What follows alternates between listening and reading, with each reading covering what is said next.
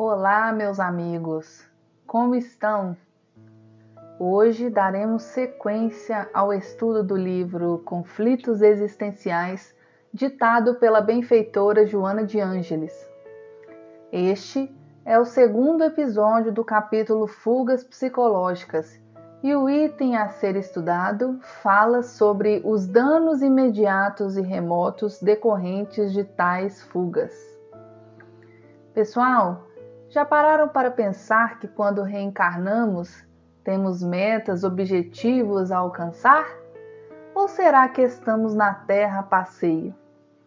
Bom, a resposta de cada um é diferente, mas não tenham dúvida, meus irmãos, que a razão maior de aqui estarmos é a nossa evolução em todos os sentidos.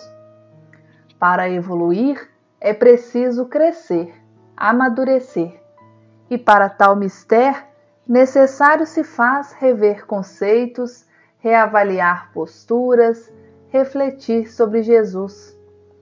É preciso passar por todo tipo de experiências e superá-las, e não desviarmos-nos delas.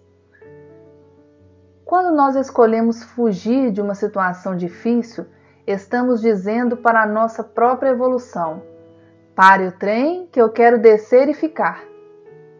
Racionalmente, isso parece um contrassenso, não acham?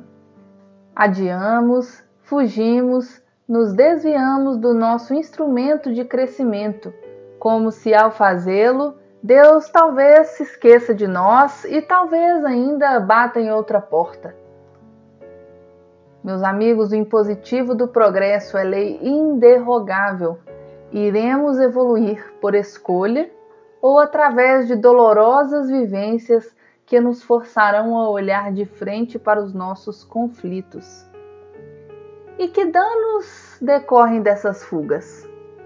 Joana nos fala que, ao acomodar-se ao já conhecido, ao já feito, abre aspas, deperece-se a energia vitalizadora e empobrece-se a existência, fecha aspas e o indivíduo perde o interesse pelos nobres ideais da vida, os quais exigiriam do candidato postura adequada e luta contínua. Este fugitivo de si mesmo prefere mergulhar no fácil mundo da fantasia, onde não precisa assumir responsabilidades esperando que tudo aconteça magicamente. Sabemos que tudo que não é exercitado acaba se atrofiando.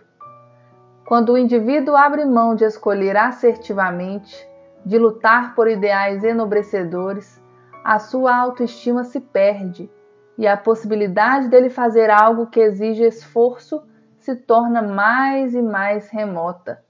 Ele se torna alguém desagradável, amargurado, sente-se isolado e deixado de lado quando na verdade é Ele quem fecha as portas para quaisquer realizações. É, meus amigos, se ainda não identificamos em nós as causas das fugas psicológicas, estejamos atentos aos danos que delas decorrem. Comportamentos infantis e ou desagradáveis, resistência à mudança, baixa autoestima e falta de vitalidade. Bom, encerramos então os nossos comentários de hoje, já antecipando que na próxima semana trataremos das soluções ofertadas pela nossa mentora para elaborarmos melhor os danos causados pela fuga de si mesmo. Um abraço a todos e até mais!